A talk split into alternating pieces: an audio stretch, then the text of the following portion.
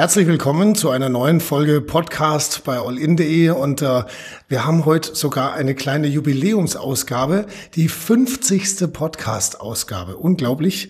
Ähm, und da haben wir uns natürlich gedacht, muss auch ein ganz besonderes Thema her. Wir hatten jetzt gerade aktuell Oberbürgermeisterwahlen in äh, Memmingen. Die ist so ausgegangen, dass es noch eine Stichwahl geben wird, dazu aber gleich mehr und zwar vom Leiter der Memminger Lokalredaktion Helmut Kustermann. Servus. Hallo, Holger. Also das Ergebnis von gestern kurz zusammengefasst. Es hat keiner der Kandidaten 50 oder mehr Prozent erreicht. Deswegen wird es eine Stichwahl geben. Wie ist so dein Eindruck vom Ergebnis? Ja, das Ergebnis war eigentlich, was die Stichwahl betrifft, zu erwarten. Es waren vier äh, Kandidaten, von denen jetzt keiner äh, so weit vorne gelegen hatte, äh, dass man erwarten konnte, er würde gleich im ersten Wahlgang durchmarschieren. Ich war allerdings schon überrascht, dass der Abstand zwischen dem ersten, also dem Erstplatzierten nach dem ersten Wahlgang, dem Herrn Kennerknecht und dem Zweitplatzierten Herrn Aures doch relativ groß ist, 16 Prozentpunkte. Das ist schon ziemlich dick. Woran mag das liegen? Hat die AfD da möglicherweise vorzugsweise der CSU die Stimmen weggenommen oder? Glaube ich gar nicht unbedingt, weil die AfD, der AfD-Kandidat hat zehn Prozent bekommen. Ja, immerhin, ne? Also immerhin, ja. Aber im Hinblick auf die allgemeine Stimmungslage, wo die AfD recht gut wegkommt, ähm, konnte man fast erwarten, dass es äh, mehr sein würde. Also ich denke, es liegt einfach daran, dass der ähm, Kandidat der SPD, der Herr Kennerknecht, ähm, bei den Sympathiewerten deutlich stärker äh, gepunktet hat ähm, mhm. als, als jetzt sein, sein äh, Gegenkandidat. Es sind wenige inhaltliche Dinge, denke ich. Okay. Ähm, du hast ja den Herrn Dr. Aures und den Herrn Kennerknecht auch schon selber persönlich erlebt. Was würdest du sagen? Welcher ist dir sympathischer? Kann man das sagen? Oder? Ja. Sollte man das sagen an dieser Stelle? Ja, das ist natürlich jetzt eine Frage, die ist schwierig zu beantworten. Wir haben noch einen zweiten Wahlgang, Aha. da muss man dann auch darüber berichten. Das stimmt, und da bin ja. ich da jetzt ein bisschen, ein bisschen vorsichtig. Das könnte dann falsch verstanden werden. Okay, das machen wir dann nach, nach der Stichwahl. Sagen wir mal so, also wenn man so ähm, das eine oder andere Video vielleicht auch bei äh, im Fernsehen sich angeschaut hat, äh, der Herr Kennerknecht kommt schon, kommt schon sympathisch rüber, ne? Ja, das äh, würde ich auch so sagen und das haben auch viele Wähler so gesehen. Die haben gar nicht alle gewählt, die mhm. haben zum Teil auch eine andere politische Meinung, aber es wird schon anerkannt, dass er das Recht äh, gut mit den Leuten kann. Gut, jetzt haben wir also in äh, knapp zwei Wochen, am 6. November haben wir die Stichwahl in Memmingen. Und da wird sich dann entscheiden, eben zwischen Dr. Robert Auris von der CSU und dem Herrn Kennerknecht von SPD und FDP, wer letzten Endes das Rennen macht. Ähm, was würdest du sagen, wo können die vielleicht noch punkten bei denen, die sie jetzt nicht gewählt haben? In, in welchem Lager? Ja, also ich denke schon, dass die äh, CSU noch die Chance hat, äh, das hat Herr Ores auch gleich am Sonntagabend äh, nach dem Bekanntwerden des Wahlergebnisses so gesagt, äh, einfach zu versuchen, im bürgerlichen Lager nochmal die Reihen äh, stärker zu schließen. Das heißt, äh, Freie Wähler, das Potenzial der Freien Wähler äh, anzugehen. Der Kandidat der Freien Wähler ist ja draußen, mhm. musste jetzt äh, die Segel streichen, hat immerhin auch 16 Prozent bekommen, das ist ein nicht zu verachtendes Potenzial. Und da wird wohl äh, äh die CSU jetzt versuchen, versuchen, ähm, da äh, Wählerstimmen zu gewinnen, um einfach Stück für Stück an den Herrn Kennerknecht noch ranzurücken. Wird jetzt rein rechnerisch aber noch nicht ganz reichen. Da kämen wir dann insgesamt auf werden Sie gleich, 44 Prozent. werden Sie gleich auf. Wenn er die 16, also theoretisch gesprochen, ja. wenn er die 16 bekäme, äh, dann, wär, äh, dann wären sie gleich auf. Der hat 28 äh, Autos, die 16 dazu von, vom Freien Wählerkandidaten, dann wäre er bei den 44 von Kenneth Knecht. Das heißt, aus deiner Warte raus meint der Herr Aures mit bürgerlichem Lager nicht die AfD? Oder? Ich wie, denke, wie, wie ist nee, das da einzuschätzen? Ja, aber äh, glaube ich nicht. Ich glaube jetzt nicht, dass er da ähm, unbedingt auf die AfD-Wähler schielt, zumal ja auch die Frage ist, werden die überhaupt nochmal wählen gehen? Weil äh, das sind ja auch viele Protestwähler dabei bei der AfD. Wollen mhm. die dann überhaupt einen der beiden äh, großen ihre Stimme geben, der beiden großen Parteien? Also er hat schon äh, mit Sicherheit vor allem das freie Wählerpotenzial im, äh, im Hinterkopf. Und da ist jetzt natürlich interessant, was machen die Freien Wähler? Die waren heute früh, alle Kandidaten und die Parteivorsitzenden waren bei uns in der Redaktion zu einem Nachgespräch. Wir werden morgen nochmal groß berichten. Ähm, und da wurde von uns auch die Frage gestellt, macht sie eine Wahlempfehlung, die mhm. Freien Wähler? Können sie ja machen, das wird natürlich die Dinge schon in eine bestimmte Richtung lenken. Die wollen sich im Laufe der Woche entscheiden und das ist sicherlich auch für den zweiten Wahlgang nochmal eine spannende Frage. Ähm, sprechen wir kurz über die Wahlbeteiligung. 54,3 Prozent, ja. das ist gut die Hälfte der Bürger. Ähm, wie schätzt man sowas ein? Weil es klingt jetzt erstmal nach nicht besonders viel. Enttäuschend ganz klar enttäuschend. Vor allem, wenn man den Wahlkampf verfolgt hat. Äh, es gab unheimlich viele Veranstaltungen, wo sich viele Leute interessiert haben. Wir selber haben eine Podiumsdiskussion gemacht. Äh, da waren 1600 Zuschauer in der Stadthalle. Äh, also überwältigend und so überhaupt nicht zu erwarten. Das war toll. Ähm, man wurde oft darauf angesprochen, auf den Wahlkampf. Die Leute haben Anteil genommen und dann eine Wahlbeteiligung von 54 Prozent, also richtig enttäuschend. Zumal wir wissen, wo es vor sechs Jahren, als die Wahl viel weniger spannend war, als mhm. der Amtsinhaber Holzinger wieder kandidierte und man eigentlich wusste, wie es ausgeht, da waren es genau auch 54 Prozent. Insofern rätselt man ein bisschen drüber, äh, wie sowas passieren kann.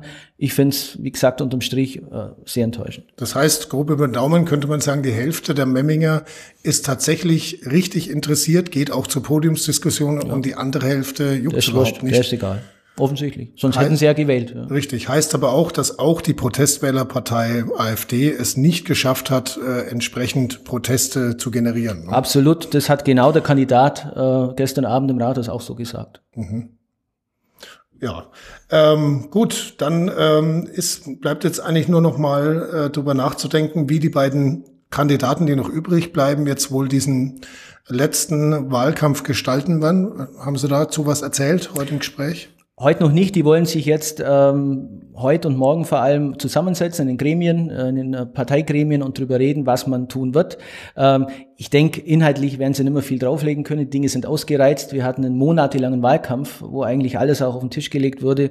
Es geht jetzt einfach nochmal drum, ähm, Nichtwähler anzusprechen und aus diesem ja riesigen Potenzial von fast 50 Prozent nochmal Leute für sich zu gewinnen und dann eben wie schon angesprochen, die Frage, ähm, gibt es Wahlempfehlungen von den Freien Wählern, dass man dann auf die auch nochmal zugehen kann. Gut, also Plakate hängen lassen. Ich glaube, es ist ja auch inhaltlich nicht so viel Unterschied zwischen den Nein. beiden, oder? Nein. Ich meine, wie die sich inhaltlich positionieren, das ist, sagen wir mal, gut für eine Stadtgrößenordnung von Memmingen wahrscheinlich auch nicht so besonders ungewöhnlich, dass man da zumindest bei den großen Parteien jetzt gar nicht mal so viel Unterschiede hat. Ja, also absolut. Also vor allem die drei Kandidaten äh, CSU, SPD und Freie Wähler hatten inhaltlich wenig Unterschiede. Es gibt um, es geht hier in Memmingen zum Beispiel um ein großes Thema IKEA-Ansiedlung, ein riesen, ein, ein, ein Riesenthema in der Stadt.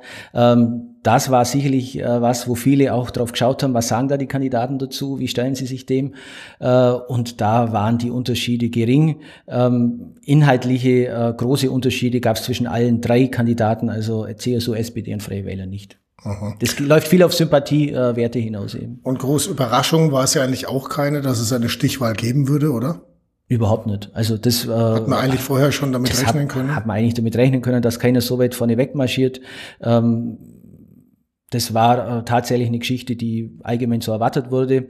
Ganz kurzfristig war ja mal Kennerknecht bei, bei 50 Prozent plus, mhm. plus einem ganz ja, kleinen X. Ganz am Anfang, aber ich glaube, ja. es war nach zwei Stimmbezirken. Also ja, und danach nichts mehr. Ich glaube, glaub im Senioren ja, ja, im, Seniorenheim, da wählen sie gerne SPD. Das war schon zu äh, Zeiten von, von, von Holzinger so. Ich glaube, okay. das Seniorenheim der Arbeiterwohlfahrt und von St. Ulrich, wenn ich mich richtig erinnere, ähm, da war er mal kurz drüber, aber kam dann ganz schnell runter, mhm. unter die 50 und dann auch nicht mehr hoch.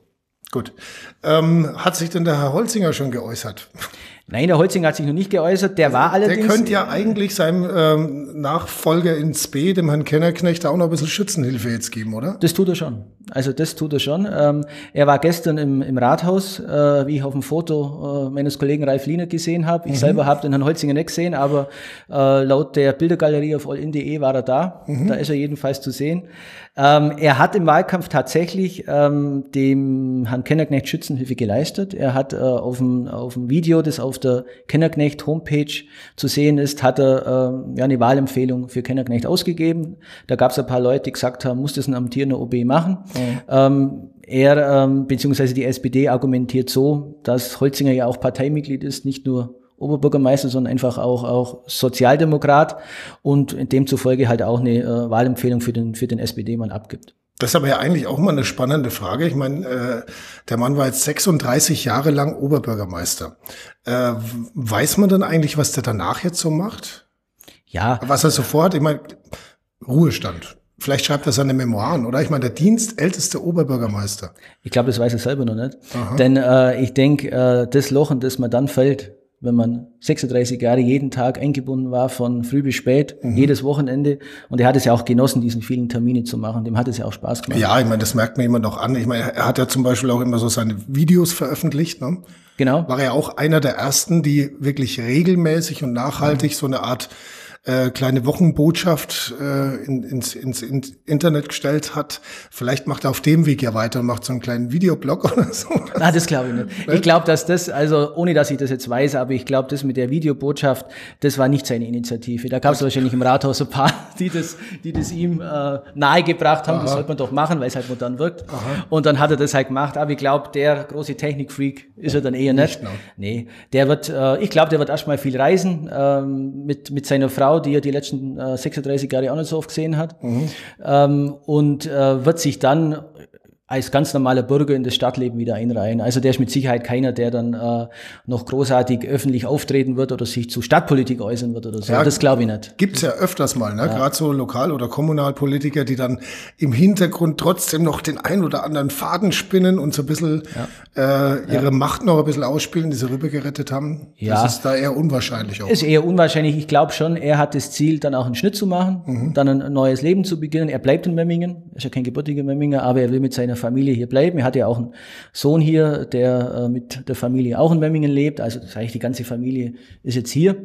Ähm, und dann wird er hier bleiben. Er wird mit Sicherheit, wenn jetzt, äh, wenn jetzt der, der, der neue OB ihn mal irgendwas fragt äh, und irgendein, um irgendeinen Rat fragt, dann wird er den mit Sicherheit geben. Also das, äh, so weit ist er da nicht weg.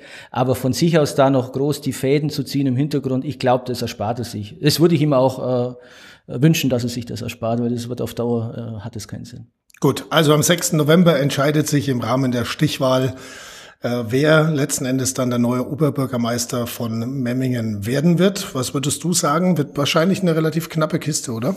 Ja, also Prognose? wenn man Prognose, ähm, ja, also Wer 44 Prozent im ersten Wahlgang erzielt hat, ist natürlich der Favorit. Mhm. Wenn jetzt, wenn es der CSU wirklich gelingt, ähm, wie wir vorher gesprochen haben, so das freie Wählerpotenzial noch zu erschließen, dann könnte es knapp werden. Aber Stand heute äh, ist natürlich jemand in der Favoritenrolle, der nur 6 Prozent unter der äh, 50 Prozent Marke bleibt. Das ist klar. Wobei, das ist jetzt mal eine spannende Frage. Also jetzt mal ganz rein theoretisch, lassen wir die Oberbürgermeisterwahl gedanklich sogar mal beiseite. Ich würde jetzt mal die Einschätzung interessieren, fällt mir gerade so ein, weil wir es vorhin von Wahlempfehlungen hatten. Hm. Wenn jetzt der AfD-Kandidat, der Erfolglose, eine Wahlempfehlung machen würde, für wen auch immer, was würdest du sagen? Wäre das dem Kandidaten dann recht oder nicht? Das wäre ihm nicht recht. Nicht? Nee. Das glaube ich nicht. Also das wäre ihm nicht recht. Ich glaube, dass die verbliebenen Kandidaten, die beiden, äh, auch, auch der Freie Wähler-Kandidat wären, der äh, wäre so einzuschätzen, äh, schon äh, da weit von der AfD entfernt sind, auch gedanklich, und dass man dann vielleicht auch Angst hätte, dass man sein eigenes Stammpotenzial eher äh, ver, ver, vergrätzt, weil vielleicht hat's gar nicht jeder SPD-Wähler so gern, äh, als Beispiel, äh, wenn dann der eigene Kandidat von der AfD unterstützt wurde. Nee, weil es ist historisch gesehen ja schon eine, eine sagen wir mal, spannende Zeit, auch was das angeht, weil die CSU sagt ja seit Jahrzehnten, rechts von uns soll es niemand geben. Das heißt, dass die eigentlich ja, also aufgrund ihres somit auch irgendwo sich selbst gegebenen Auftrags, die AfD-Wähler irgendwo abholen muss. Ja. Äh, Oder sagen wir mal, wir nicht die ganz Rechten, aber die gemäßigt, ja. bürgerlich, konservativen, die sagen, Menschenskind, wir müssen jetzt auch mal hier mal AfD, gibt's ja auch einige. Für die ist da eigentlich die CSU dann auch zuständig. Ja klar, also das würde ich auf jeden Fall so sehen. Das gilt ja weiterhin das Wort von Strauß, das du vorhin angesprochen mhm. hast. Äh, rechts von uns soll es keine demokratische Partei geben. Drum würde ich auch so, würde ich es auch so sehen, dass äh, zumindest die gemäßigten AfD-Kräfte eigentlich Wählerpotenzial der CSU sind. Mhm. Vielleicht waren die ja auch mal CSU-Wähler und äh, haben aus irgendwelchen Protestgründen oder warum auch immer äh, jetzt da umgeschwenkt. Das kann man sich ja vorstellen. Gut, dann schauen wir mal, wie sich die Memminger am 6. November im Rahmen des demokratischen Parteienspektrums, was da noch übrig ist, SPD, FDP beziehungsweise CSU, entscheiden werden. Vielen Dank an dieser Stelle an Helmut Kustermann, den Leiter der Memminger Lokalredaktion. Ihr habt jetzt in den nächsten zwei Wochen wahrscheinlich noch ganz viel vor in der Richtung, gell? Ja klar, ist momentan eine spannende arbeitsreiche Zeit. Mhm. Morgen dann, also von hier aus gesehen morgen, ansonsten dann am, sagen wir mal von Datum 25. Oktober in der Ausgabe, die man sich ja auch nachträglich noch per E-Paper übrigens kaufen kann, ähm, finden Sie natürlich ganz, ganz viele Informationen mehr noch zum Wahlausgang und zu den Stimmen, was äh, die Kandidaten, die Erfolgreichen und Erfolglosen nach der Wahl eben gesagt haben in der Memminger Zeitung. Damit vielen Dank nochmal. Helmut, viel Spaß Dank, mit Holger. den Themen in den nächsten Tagen. Und äh, ja, wir bleiben an dem Thema natürlich auch dran. Ciao. Freut mich. Danke. Ciao.